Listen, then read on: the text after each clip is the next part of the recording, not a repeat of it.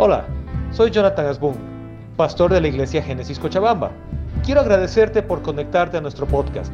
Espero que el mensaje de hoy sea de bendición y de edificación para tu vida. Si te gusta este contenido, no te olvides compartirlo con otros y también dale suscribirte a nuestro canal aquí en Spotify. Que Dios te bendiga. Hoy nos toca la tercera parte de nuestra serie sobre el Salmo 37. Estamos haciendo un paseo del Salmo 37 y tenemos el día de hoy un invitado muy, muy especial. Durante la pandemia, Dios trajo a la iglesia una parejita joven y a partir de ahí nos hicimos muy buenos amigos con este muchacho. Y Dios le ha dado realmente el, el, don de la palabra, el don de la predicación, al punto que no solo predica, sino que enseña a predicar.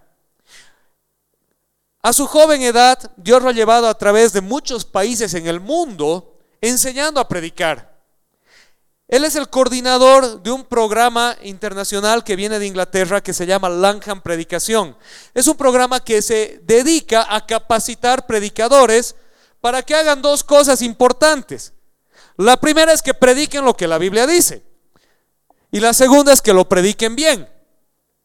Son dos detalles muy, muy importantes, porque hay muchos que predican bien, pero predican cualquier cosa.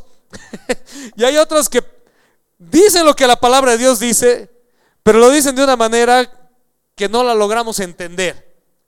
Y este ministerio se ocupa de enseñarte a tener herramientas para ver lo que la palabra de Dios realmente dice y poderlo transmitir de una manera que sea inteligible, entendible y aplicable para el cristiano de hoy. Entonces hoy tenemos la alegría de tener entre nosotros a alguien que es de la casa, es parte de la iglesia, es líder de un grupo de conexión de jóvenes adultos, específicamente de jóvenes adultos con bebés. Si eres una pareja que tiene bebés, háblale a la salida para incluirte en su grupo. Pero además, como les dije, es una persona que ha predicado alrededor del mundo y hoy predica con nosotros. Recibamos con un fuerte aplauso a Esteban Amestegui, por favor.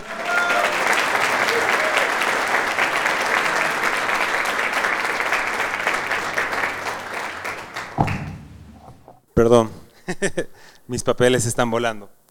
Buenos días, queridos hermanos, queridas hermanas. Para mí es un gusto estar delante de ustedes y compartir la palabra.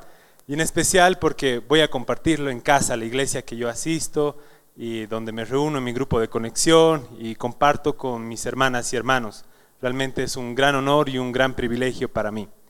Y quería comenzar preguntándoles a todos ustedes si están convencidos de que la palabra de Dios tiene poder.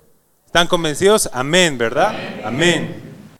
Y hace poco estábamos eh, cantando, estábamos declarando ante el Señor que su espíritu está aquí y que milagros pueden suceder. Y en ese sentido, quería preguntarles si acá y ahora todos nosotros tenemos necesidad de escuchar la palabra de Dios. Amén. Amén. Amén. Entonces, para darles mayor seriedad a nuestra lectura de la palabra, les voy a pedir que se pongan de pie y que leamos juntos el texto bíblico de la prédica del día de hoy. Yo voy a leer un verso y ustedes leen en coro el segundo verso. Salmos 37 del 21 al 31.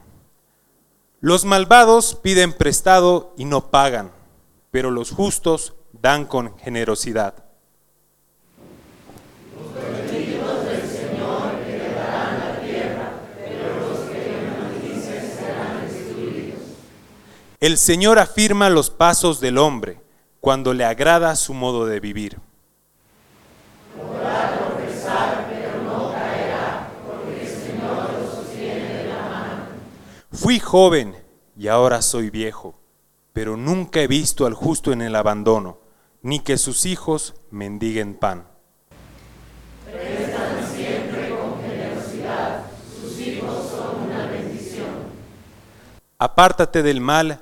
y haz el bien, y siempre tendrás donde vivir. Porque el Señor ama la justicia y no abandona a quienes son fieles. El Señor los protegerá para siempre, pero acabará con la descendencia de los malvados. Los justos heredarán la tierra y por siempre vivirán en ella.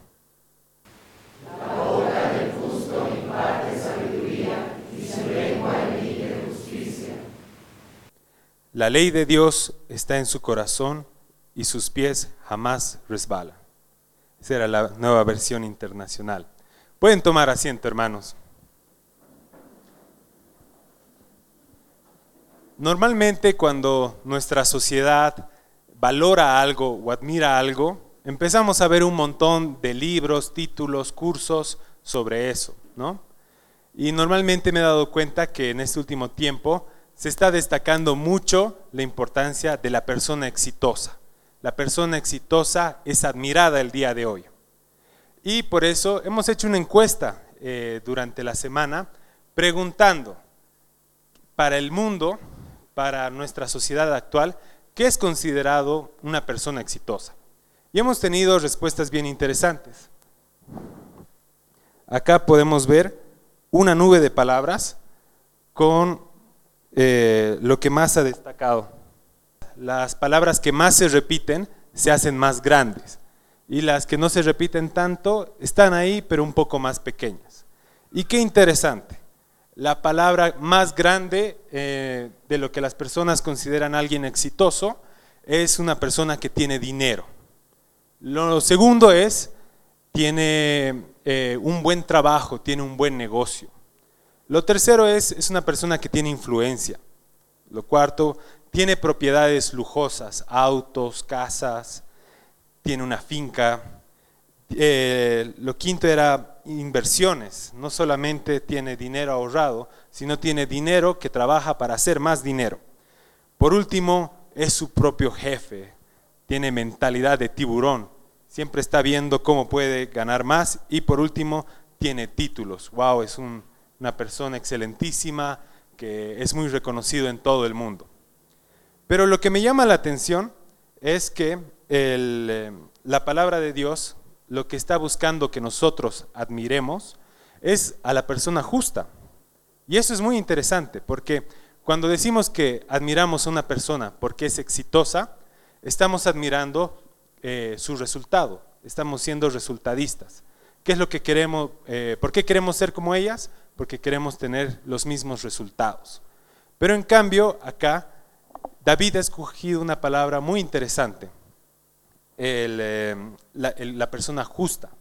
¿Y por qué lo hace? Bueno, la palabra justo hace énfasis en el carácter. Entonces, si bien el mundo está enfocado en los resultados, la palabra de Dios nos invita a que nos enfoquemos en nuestro carácter, en nuestro ser, en nuestra ética. Y en eso eh, tiene muchas cosas para decirnos este salmo. Pero pensemos primero, ¿qué significa ser justo para el primer auditorio que ha escuchado este salmo? ¿Qué significa para alguien del Antiguo Testamento que vivía en la Israel antigua? ¿Qué significaba ser justo para ellos? Para ellos el ser justo es ser alguien que cumple la misión de, la misión de Dios, que cumple la ley de Moisés. ¿Por qué cumple la ley de Moisés? Lo hace porque era su forma de demostrar su obediencia, su devoción y su amor hacia Dios. Entonces, un buen creyente en ese entonces era quien cumplía la ley. ¿Por qué cumplía la ley? Porque amaba a Dios. De esa forma se lo demostraba. Y eh, la ley de Moisés tenía muchos acápites que promovían que tengamos un trato justo con los demás. Eh, eso significaba no aprovecharnos de los demás, pero también significaba que eh, había muchas leyes para la protección de los más vulnerables. La ley de Moisés se preocupaba por las personas pobres, por las personas que estaban desprotegidas y las que corrían mucho riesgo. En ese sentido, podemos ver, por ejemplo, la ley de la espiga. Eh, la ley de la espiga, el año sabático, la protección de huérfanos, viudas y extranjeros y el diezmo para los pobres. La ley de la espiga consistía que si tú tenías un cultivo, tenías una cosecha, tenías que dejar, eh, no tenías que recogerlo todo, sino que tenías que dejar una parte para que las personas pobres, los extranjeros y las viudas puedan recogerlo y puedan alimentarse de eso. El año sabático significaba que cada siete años dejaban la tierra descansar y las familias que tenían esas propiedades se alimentaban de lo que la tierra cosechaba naturalmente y también los extranjeros se alimentaban de esa cosecha. La ley del año del jubileo es cada 50 años se perdonaban las deudas y se liberaban a los esclavos. ¿Se imaginan? Sería muy lindo que suceda eso ahora, ¿no? y por último, pero no menos importante, había la ley del diezmo para los pobres. ¿Qué significaba eso? Cada tres años, todo el diezmo que se recolectaba se lo daba a los pobres y a los levitas que no tenían ninguna propiedad. Entonces, de esa forma podemos ver que Dios tiene un corazón, eh, en, su corazón, algo muy importante, la preocupación por las personas desfavorecidas. Y en, eso ya comenzamos a entender un poco más lo que dice el texto bíblico. Comienza algo fuerte. Los malvados piden prestado y no pagan, pero los justos dan con generosidad. La persona malvada que pide prestado, en cierta forma, se está comprometiendo a algo. Tú me vas a dar dinero, pero yo algún día te lo voy a devolver. ¿Qué es lo que sucede? No lo está haciendo, no lo está cumpliendo. Está engañando a esa persona. Y al hacerlo, no solamente eh, le está diciendo una mentira, sino también le está perjudicando. ¿Cuántos de nosotros aquí alguna vez eh, se han tardado demasiado en pagarnos nuestro sueldo. ¿Pueden levantar la mano? ¿Cuántos se han tardado en pagarnos nuestro sueldo? Es algo bastante común, ¿verdad? ¿Y cómo vemos cómo podemos salir de esa situación? Mandamos mensajes de WhatsApp todo el tiempo, hacemos un par de llamadas inesperadas para la otra persona, vamos a visitar las oficinas, vamos a reclamar en su casa y muchas veces nos dicen, sabes, la situación está muy difícil, Esteban, la verdad no hemos vendido tanto, tú sabes la pandemia, tú sabes eh, la guerra en Ucrania, eh, y, yo decía, claro, bueno, la situación está difícil, volveré nomás a mi casa. Cuando luego abro las redes sociales, se habían comprado un televisor nuevo para ver el mundial. No, no está bien, nos están perjudicando. Y también sucede cuando eh, las personas estafan, están ofreciendo un negocio millonario, una oportunidad de uno en un millón y que si tú inviertes vas a recibir más y bueno, es un esquema Ponzi o una estafa piramidal que al final tú te quedas sin plata y a las personas que has invitado también se quedan sin plata. Estás engañando y estás perjudicando. Pero hay otros ejemplos más. Eh, como, esto y me gustaría que veamos la comparación con el generoso. El, generoso, en cambio, da con generosidad. Como estábamos hablando de que la palabra de Dios tiene un corazón especial por los pobres y los más necesitados, la generosidad en ese sentido no es un acto de virtuosismo, no es qué bueno que soy yo, qué buena persona que soy, que doy a los necesitados y aprovecho de tomarme una foto para que todos vean. En cambio, la generosidad es un acto de justicia, es un acto de retribución. Yo no puedo estar bien si mi hermano está mal. Yo no puedo vivir en lujos si en cambio otros están necesitando cosas. Y eso es algo muy, muy importante que tenemos que tener en cuenta. Pero probablemente me digan, es algo del Antiguo Testamento, no tiene nada que ver con nuestra realidad de hoy, era otra ley. Pero déjenme decirles que el Nuevo Testamento es aún más radical. Bajo la ética del Nuevo Testamento, absolutamente todo le pertenece a Dios. Eso significa nuestras posesiones, pero también nuestras vidas. Así que nosotros somos meramente administradores administramos lo que Dios nos ha regalado y tenemos que ser buenos administradores. En ese sentido, es muy importante que entendamos que cuando damos nuestro diezmo, no es, ay, qué bonito, qué buena persona soy, qué buen creyente, estoy dándole algo a Dios, un regalo a Dios. No es un regalo a Dios, es lo mínimo que podemos hacer. Es lo mínimo, a Él le pertenece absolutamente todo. No es un tope, no es un acto de generosidad que hacemos a fin de año por Navidad, cuando recordamos hacerlo, sino es una muestra de devoción, es una práctica de demostrar el amor que le tenemos a Dios en obediencia. Y ustedes saben que, por ejemplo, en nuestra iglesia está comprometido con muchas organizaciones que se preocupan para el bienestar de nuestra sociedad. Así que no es dar el dinero para que, eh, yo qué sé, eh, las personas eh, en la cima tengan autos lujosos o avionetas, como muchas veces vemos en las redes sociales, sino es beneficiar al reino de Dios acá en la tierra. Pero probablemente ustedes estén preguntando, ¿realmente esto de ser generoso y de entregar nuestra vida a Dios, vale la pena? ¿Vale la pena todo este sacrificio? Y vemos qué dice la palabra. David dice, el Señor afirma los pasos del hombre cuando le agrada su modo de vivir. Em,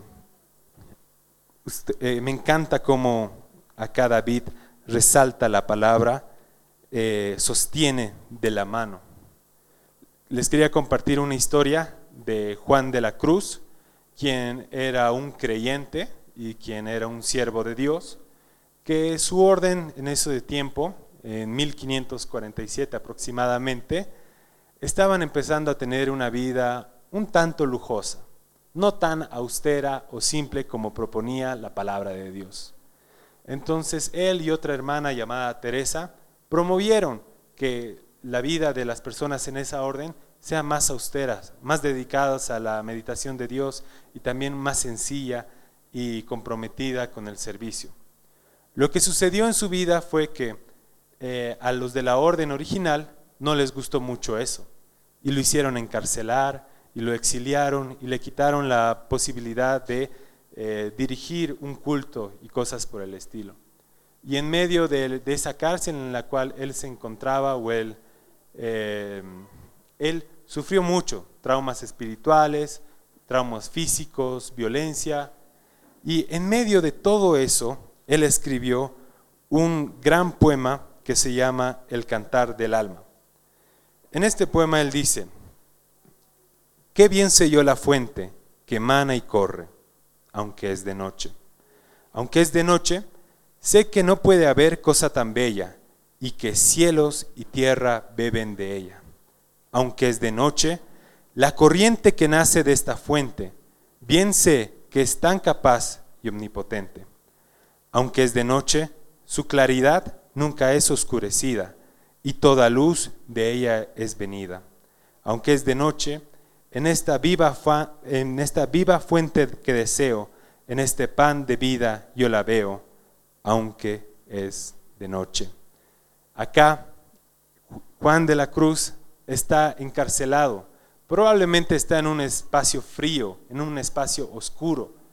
Y sin embargo, él está alabando al Señor, está glorificando al Señor.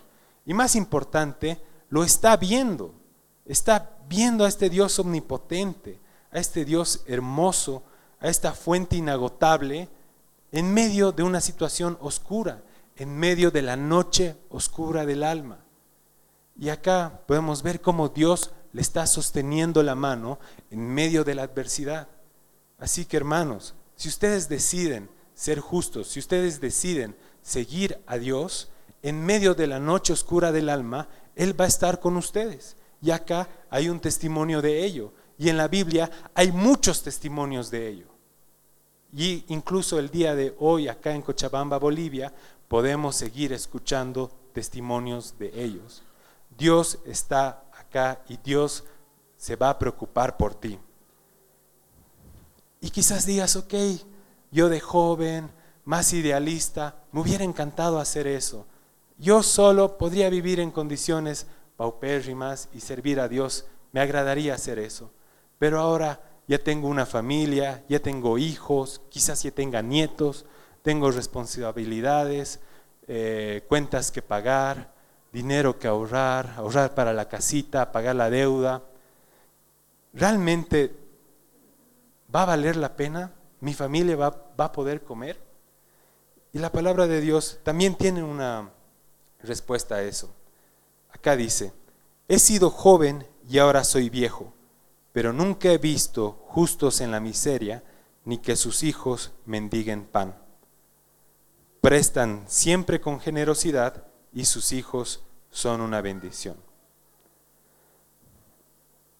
El reino de Dios demanda de nosotros una entrega total, pero a cambio tenemos la promesa de que Él va a estar con nosotros, que Él va a acompañarnos, pero también eh, significa su provisión. Y su provisión no solo a nosotros como individuos, sino también para nuestra descendencia, para nuestros hijos y quizás los hijos de sus hijos. y dentro de eso quería contarles, hermanos, que muchos miembros de acá de la iglesia hemos visto la fidelidad de Dios en esto. Eh, sé que hay muchos testimonios de personas que en algún momento han necesitado un monto exacto y Dios les ha dado de regalo, de un lugar inesperado, aquello que ellos necesitaban. Y lo lindo es que también eh, esto no solo se queda a nosotros, sino también se extiende a nuestros hijos. Y la palabra dice, sus hijos son una bendición. Y si Dios nos ve a nosotros, eh, si nuestros hijos nos ven a nosotros ser justos, lo más probable es que ellos vayan a imitar nuestro ejemplo, ¿no? Y qué difícil es educar a nuestros hijos, qué difícil es eh, buenos, inculcarles buenos valores y buenos principios, pero si nosotros damos el ejemplo, es muy probable que ellos sigan el mismo camino. Y acá hay otra promesa. Acá David está diciendo, apártate del mal y haz el bien y siempre tendrás donde vivir. Porque el Señor ama la justicia y no abandona a quienes le son fieles. El Señor los protegerá para siempre, pero acabará con la descendencia de los malvados. Quería decirles, hermanos, que Dios no nos promete ser millonarios, no nos promete que vayamos a tener una mansión en las lomas de Aranjuez, pero si somos fieles y obedientes, vamos a poder contar con su protección, con lo esencial y muchas sorpresas. Eh, mi padre estudió psicología y se casó muy joven, a los 23 años, eh, con, mi mamá, y ambos muy comprometidos con el Señor. a muy poco tiempo tuvieron a mis dos hermanas. Y mi papá como psicólogo probablemente pudiera haber ganado más, eh, en los primeros años de su carrera. Y él trabajó en la misión universitaria, en el movimiento estudiantil, y tenía un trabajo muy demandante. Probablemente yo en su situación no sé si hubiera tomado el mismo trabajo, pero él lo hizo y él se involucró, tuvo que viajar mucho, tuvo que servir al Señor y su sueldo rara vez alcanzaba para todas las demandas. Pero yo les puedo dar por testimonio que Dios ha provisto hermanas, hermanos que han velado por nosotros, que se han preocupado para eh, las mensualidades en el colegio, han, acompañado a mis hermanas cuando ellas han ido a estudiar a otras partes. Y hasta el día de hoy, por ejemplo, cuando mi mamá se enfermó, la iglesia y la comunidad que él y mi, madre han estado discipulando y acompañado tantos años, han sido de las primeras personas en traernos comidas durante las noches, en ayudarnos a conseguir tanques de oxígeno, en ir a hacer filas a Arbieto para llenar los tanques. Y la iglesia igual se ha preocupado por nosotros y todo eso. Así que yo les puedo dar testimonio de eso, que eh, en, el testimonio de mi padre y también de mi vida, cómo Dios ha sido fiel y nos ha dado gratas sorpresas en momentos en que parecía que todo eh, iba para mal, Dios ha sido fiel.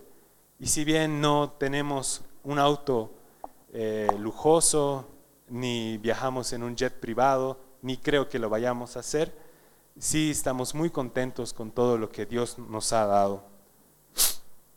Y dentro de eso, hermanos, eh, acá hay una promesa muy linda que dice que los benditos del Señor heredarán la tierra, pero los que Él maldice serán destruidos.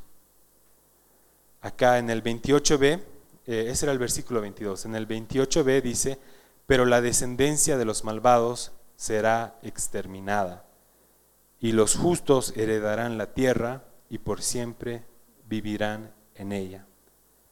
Es muy normal que veamos las noticias y pensemos cómo todo lo malo está gobernando en nuestros países y en nuestra sociedad. Vemos noticias de narcotráfico, de líderes de narcotráfico, de ajustes de cuentas, cosas que no veíamos antes en Bolivia y cosas que están mucho peor en otros países de América Latina. Sin ir lejos, Ecuador era un país como nosotros, tranquilo, que si había narcotráfico estaba en el backstage, sucedía detrás de cámaras y quizás no, no se veía tanto en las calles, pero sin embargo en los últimos años eh, esa decadencia ha crecido y ahora es un serio problema en ese país y parece que nosotros estamos yendo hacia el mismo destino. Pero hay una frase popular y que, eh, tiene origen eh, en, en algo que Jesús dijo, que es, quien a hierro mata, a hierro muere. Y lo que realmente significa es, eh, cuando tú lastimas a alguien, probablemente con la misma arma que has lastimado, tú vas a ser herido. Y vemos cómo esto se aplica a nivel de la justicia. El narcotraficante y los suyos suelen morir por ajustes de cuentas. El trabajador compulsivo que abandona a sus hijos por seguir acumulando riquezas, ya cuando sus hijos crecen, ya no quieren estar con él, porque Él los ha abandonado en el tiempo en que ellos lo necesitaban. Y cuando ellos crecen, lo abandonan cuando su padre necesita de ellos. Los opresores que gobiernan o que en algún momento tienen poder, tarde o temprano son derrocados. El corrupto oportunista que dice, wow, voy a entrar con este gobierno y voy a tener un sueldo asegurado y muchas coimas más, al momento que hay un cambio de gobierno, que siempre tarde o temprano llega, esa persona se va a quedar sin trabajo. El estafador que se hace de fama, luego de un tiempo ya es conocido y nadie cree en él. Y nadie quiere creerle sus mentiras. El deudor moroso daña las relaciones de su círculo de confianza. Las redes que protegen al abusador, tarde o temprano caen y todo sale a la luz el, feminicida que se cree poderoso e intocable, cae ante la justicia. Y quien desprecia, quien es racista, quien es discriminador, también en algún momento será despreciado. Un ejemplo clarísimo a nivel de película de el destino de la persona mala es el irlandés. Si no la han visto, está en Netflix. Pero ahí vemos una persona que se compromete a la vida del crimen y llega al final de sus años y había perdido a sus amigos, había perdido a sus hijos, había perdido a cualquier posibilidad de tener relaciones con eh, personas que lo quieran y muere en una desolación total. Si desean verla es un poco fuerte, pero ahí vemos claro cuál es el destino final de la persona malvada. Pero en cambio, el justo, el que es bendito, tiene otro destino. El que es justo eh, va a heredar la tierra. Pero ¿qué significa eso? Primero, significa que va a heredar, eh, que va a eh, recibir la promesa del nuevo cielo y nueva tierra. Va a tener vida eterna. Sabemos que cuando vamos a morir, vamos a estar en la presencia del Señor.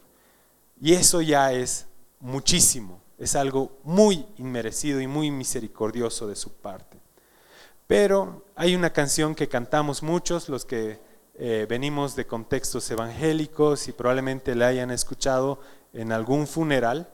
Eh, cantamos Más allá del sol, más allá del sol, yo tengo un hogar, un lindo hogar, más allá del sol. Y a veces pensamos que todo lo que hacemos es para allá adelante, cuando estemos en la presencia del Señor. Pero en realidad Dios tiene promesas para el aquí y ahora. Dios nos promete bienestar para nosotros y para nuestra descendencia, para nuestra familia. Y lo más importante es que también nos permite participar en la misión de Dios de renovar y reconciliar todas las cosas. No solamente nos dice te va a ir bien y cuando mueras vas a ir al cielo, sino te extiende una invitación de que puedas hacer que la sociedad del día de hoy sea más justa, más correcta y más semejante al reino de los cielos. Y algo que realmente no tiene valor es que tenemos la posibilidad de vivir la plenitud de estar en su, presencia. Y ya hemos visto en el canto del alma, el cantar del alma de Juan de la Cruz, en medio de la cárcel, en medio de la opresión, él estaba alabando a Dios y probablemente estaba eh, en una plenitud total con él. Yo puedo dar testimonio que cuando orábamos por la sanidad de mi mamá, eran momentos muy, muy duros para nosotros, pero el estar en la presencia de Dios en ese momento, no había nada igual a eso. Y por más que han sido tiempos difíciles, cuando yo miro atrás y recuerdo todo lo que hemos pasado, solo me quedo con la imagen de haber estado con Él y las palabras que Él me ha dicho en ese tiempo. Mm, y por último, el, pasaje bíblico termina con la boca del justo imparte sabiduría y su lengua emite justicia. La ley de Dios está en su corazón y sus pies jamás resbalan. Me parece que el texto se explica por sí solo, pero me gustaría que todos puedan levantarse y ponerse de pie.